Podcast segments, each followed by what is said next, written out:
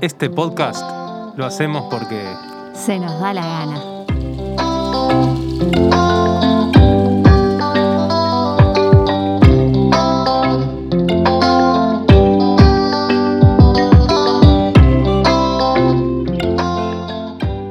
Bueno, muy bien, Cari Roche. Ay, ay, ay, ay, ay, ay, ay. Ya me dio culiculi, te lo digo, Gaita. ¿Quiénes somos? Dice acá, yo me anoté que ahora había que arrancar por quiénes somos. Bueno, las, las damas primero. Yo soy estructuradita, cuadradita, así que primero y principal, gracias. A quien sea que esté del otro lado escuchando, gracias. Segundo, ¿quién sos vos? Las damas primero. Yo soy Cari Roche y el que no se quiere presentar, el que les dije ayer que iba a estar conmigo, ¿quién es? Eh, en uruguayo es Nacho Gallego. Sí, En español es Nacho Gallego, porque he tenido que aprender a, a dar vuelta a la tortilla. a- a leerles la doble L, porque si no, no, no, No no lo entienden. entienden. El, el yeísmo no lo entienden. No lo entienden a nuestro yeísmo resiliente de- del Río de la Plata, no lo comprenden, así que acá sos gallego. Gallego. Es rarísimo. Me suena, me hace acordar la canción del cuarteto de Nos No Somos Latinos. Se reían todas de la... so- el pollo, el el, pollo pollo, y todo todo, eso. eso. que nosotros no decimos es que no somos latinos. Gaita, ¿cómo es que nosotros terminamos acá en España y ahora acá en un estudio grabando un podcast? Explícamelo. ¿Cómo terminamos acá? Y las vueltas de la vida. Eh, Que empezaron hace... Recién decíamos, ¿no? La época de los dinosaurios. Porque a mis hijos les digo, 1999 conocí a tu padre y les parece... Hoy Ismael, de nueve años, me preguntó, ¿y cómo era la vida en tu época? Y yo dije, a la mierda, pero, pero, pero esto es como... eh, ¿Qué soy? Ni- ni- Y no, le dije, mira, mi amor, era todo muy parecido. Le digo, eh, no existía internet, que eso fue un cambio, no había coches eléctricos, pero la vida era... Más o menos. Ir a la escuela, ir a trabajar, pagar las cuentas, eh, sí. eh, tratar de ser feliz como se pueda. No, es que eh, íbamos en el auto y él con los ojos grandotes que pone Isma cada vez que hace preguntas, estaba esperando que le dijeras que había, se había manifestado una revolución gigante en estos 20 años y no, bueno, la internet, le dice el padre. Y él seguía mirando como diciendo, ¿y nada, nada trascendental pasó en esta época desde que vos fuiste joven allá a lo lejos? Bueno, en 1999 se conocen dos almas, Así es, siglo La- pasado. la tuya y la mía. Allá en una fiesta, un poco extraño, un boliche, noche de jóvenes, 18 y 19 años. nada, Ya está todo dicho. todo dicho. Pero, pero medio como intenso, ¿no? Como que fuimos medio intenso, ¿no? Porque yo recuerdo 15 días después teníamos los nombres de los hijos. O sea, Sí, muy, normales nunca fuimos. digo. No. Las parejas normales no graban podcast. Eso es lo principal. A ver, repetí conmigo cómo se dice. Pod. Hizo un HDP. Estuve toda la tarde de ayer para hacer el video de Instagram sin poder decir la palabra podcast de buena manera y me ha tenido como hija chica. Podcast. A mí me haces acordar a Valentín que en vez de decir murciélago, dice murciégalo. Sí, gracias. Mi hijo de 5 años. Bueno, ¿por qué estamos acá? Primero porque somos un equipo en la vida, ¿no? Sí. Estos 21 años de recorrido que hacen que hace dos años eh, emigráramos eh, con ocho valijas, tres niños y un gato. No dijimos dónde estamos. ¿A dónde estamos? Es una de las ciudades más bonitas de España, sin dudas. Para mí es Co- como la del sol. Yo la veo como la del sol. Sí, sí. Porque, claro, vengo de un lugar donde llueve a mares tres meses de, invierno y acá es como que, Hoy estamos en, en pleno invierno, crudo, Mm, sí, y hay 20 grados. un placer. Valencia. Valencia, tercera ciudad de. España. Hermosa, para mí la primera, porque bueno, en el corazón de cada uno, las ciudades van en el orden que a uno se le canta. o sea, No, no, del, del corazón seguro. del corazón seguro. Pero ¿por qué terminamos en España? ¿Cómo es? ¿De dónde viene que termináramos acá y no, yo qué sé, en Panamá, Cuba, en Alemania? ¿Por qué terminamos en España? ¿De dónde vienen esas raíces, gaita, que nos traen hasta acá? Ay, yo qué sé, si nos vamos a las raíces nos tenemos que ir al año 1492 y se complica, digo que... Vienen de Galicia las raíces. Ah, sí, claro. Bueno, ahí entonces nos vamos al año 57. ¿Qué pasó en el año 57? Esto es una clase de historia aburrida, Sí, ¿no? La. Guerra Civil Yo Española, quiero conocerte. eh, España... A mí me conocen, Gaita, vos no. Bueno, España rojos contra azules. Más o menos Como, como, muy básico, como para aprender en la escuela, como ¿no? está el mundo hoy, que es este, un bando contra el otro. España quedó devastada. Y bueno, mi padre en esa época, no, al norte de España, en Galicia, no había, no había nada. Eh. Casi ni para comer.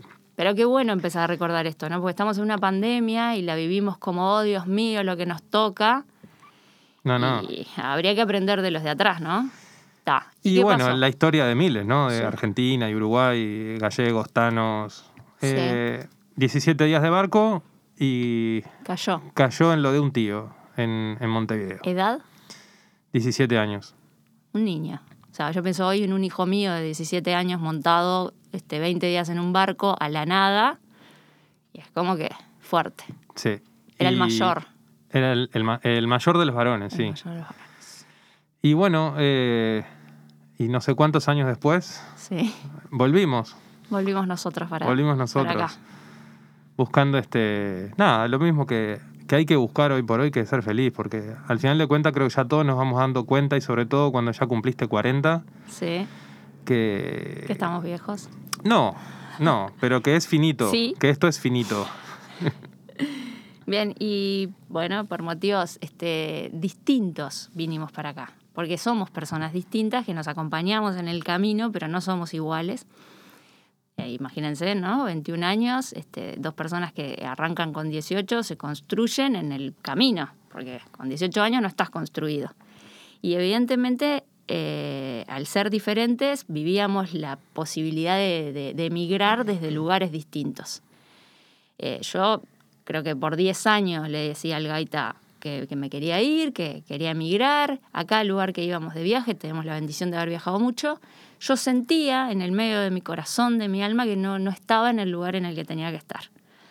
Eh, y, y obviamente él tenía más raíces en donde estábamos, está- era más arraigado y su propia personalidad le hacía ser más terrenal. Yo soy como muy el globo que si no le pones un buen hilo se vuela.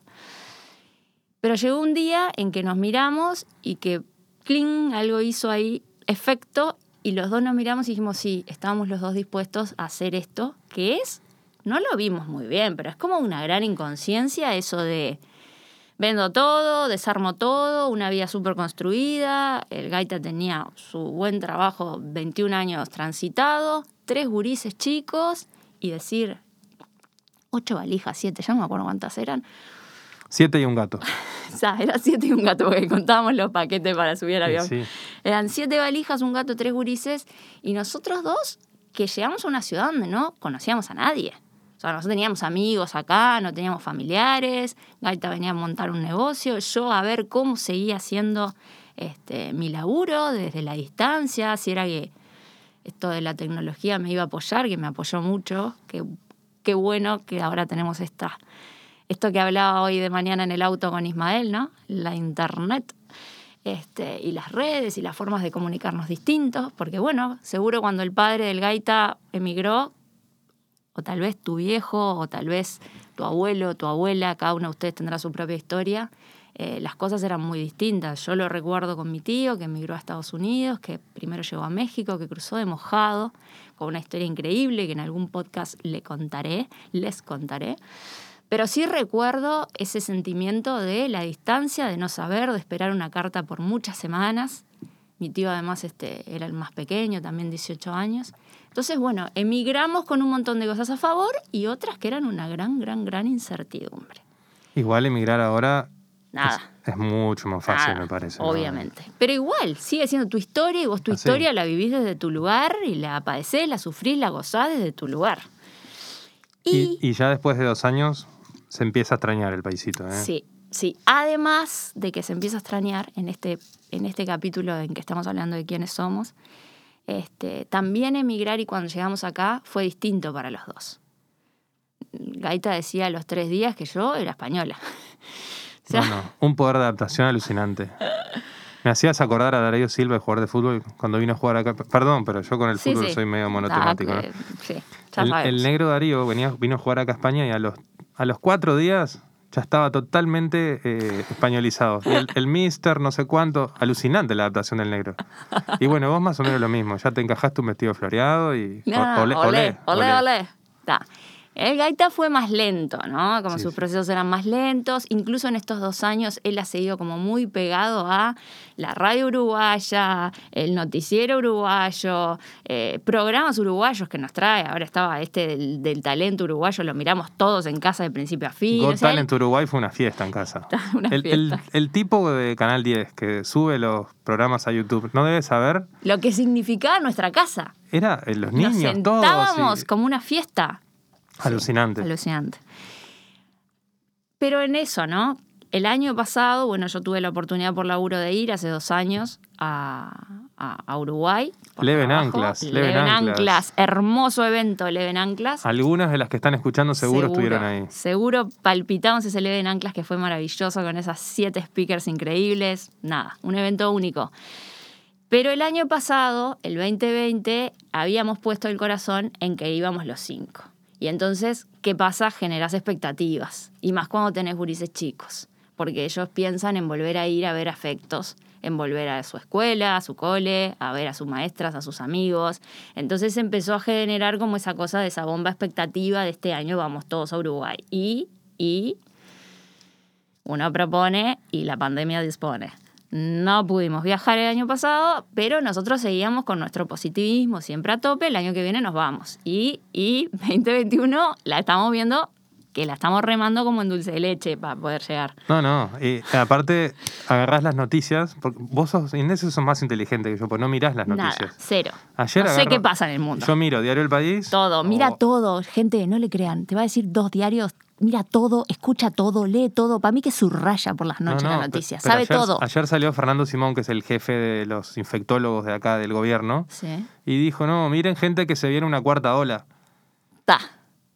Y cerraste ahí, decime la verdad, cerraste la noticia y dejaste de mirar, porque No. después de eso, ¿qué haces? No, leí el titular y no Todo. lo abrí. No lo abriste, No, no lo no abriste. Ya Dijiste, que el "No, jefe de los saber". infectólogos, cuando estamos en eh, recién empezando a zafar de lo peor de la tercera ola, ya Sí. te diga que se viene la cuarta. Pero hoy de mañana me diste un dato bueno, me dijiste, hay más vacunados que infectados en el mundo. Sí. ¿Ese dato es posta? ¿Está Eh, corroborado? ¿Está chequeado, Gaita? No sabemos. Y. Es como, es como este, el contratista de... A la ver, la puede- historia puede del ser. contratista de no sé quién. No, mira, mirá que Israel No. tiene, tiene casi todo el mundo vacunado. En Estados Unidos vacunan 24 horas. Acá en España ya llevamos más de 2 millones de vacunados. O sea, no, está, está bien. Está. Falta mucho, pero. Bueno, bueno, entonces tenemos una noticia buena que es más vacunados que infectados en el mundo. ¿Cómo cuesta encontrar noticias buenas, eh? Sí. Ah. Vos me traes noticias un poco bizarras, esa sería la palabra, ¿no? Noticias que están como decantando el hilo en el que decís, Gaita, esto ya no puede ser considerado noticia. Yo quiero que lo sepan. Yo vivo con un hombre que todo el tiempo me trae noticias extravagantes. No les voy a contar la que me trajo ayer, por si este podcast lo está escuchando un menor de edad. Pero yo les aseguro que a partir del siguiente voy a traer las noticias eh, de rape que me trae este muchacho a casa todo el tiempo y van a entender cómo vivo yo la vida con él. Es, es como estar en un stand-up cotidiano y diario. No, pero perdón. Sí, señor. Pero perdón, ¿qué, es- qué- qué hay que leer? Los índices de Wall Street y el, el IBEX de Europa. O sea, es muy aburrida la vida con esas noticias. Digo, el desempleo subió del 15 al 16,5%. No, la, la inflación en Uruguay, que la inflación está en... Por Dios, pero, pero eh, estamos con, en, una, en una especie de sobreinformación que al final te, te detona. O sea, con esto del COVID se ha visto. Está, está perfecto protegerse, informarse. Pero che, si tú- Gaita, nos fuimos. Sí. Era el podcast era de quiénes somos. Bueno, somos, somos, Somos- Nacho, somos. Cari, somos esto. Eh, vamos a terminar con algo, ¿no? Para cerrar esta presentación extraña que hicimos de nosotros. Después nos irán conociendo más y después vamos a hablar de temas. Y después les pedimos a ustedes que nos digan de qué quieren que hablemos. Y voy a traer las noticias de Rappi del Gaita, se los prometo, y las vamos a analizar, las vamos a desmenuzar. La del contratista, Gaita, te la pido para la próxima. También la de este, el, el ladrón que La, fue... la misteriosa mujer que Sí. retuvo al ladrón. La forma misteriosa en que una mujer retuvo un ladrón hasta que llegó la policía, todas esas noticias van a venir. Les prometo que van a venir. Pero ahora hay que cerrar de algún modo y yo te cuento, y acá Gaita me hace que no con la cabeza, me dice, ni lo pienses. Porque yo escribí acá, Gaita cierra con una canción. Tre- tres palabritas, para el público uruguayo. Alguna cosita así que, que, nos, que nos dé como un cierrecito hacia la uruguaya y nos vamos, no aburrimos más y volvemos la próxima con buen material. Gaita. ¿Puede ser con algo del Frank Sinatra uruguayo? Santo cielo, ¿quién es el Frank Sinatra? ¿Cuándo tuvimos un Frank Sinatra uruguayo? Tuvimos un Frank Sinatra. Si vos salís a la calle y le preguntás a cualquier uruguayo, ¿quién fue nuestro Frank Sinatra? La gente te responde, vos decís que la Y gente yo, sabe. Yo creo que un, Tres. 70, un 70% te tiene que decir Washington Canario Luna. Santo cielo. O sea, per- perdón, fue- Yo puedo irme y vos terminas esto solo. a mí no me da vergüenza nada. Nada. Muy bien. Entonces, tres, tres notitas, cuatro notitas, no te pido mucho, pero cerramos con algo bien uruguayo como para mandar un amor así a nuestro paisito desde Valencia y nos volvemos a ver la próxima vez. Muy bien. No lo vieron a Molina, que no pisa más el bar. ¿Dónde está la gran muñeca que no trilla el bulevar? Volverás, Mario Benítez, con tu línea máquina. ¿Ya está? ¿Suficiente? Fuimos. Adiós, Gracias, adiós. gracias, gracias, gente. Hasta el próximo episodio.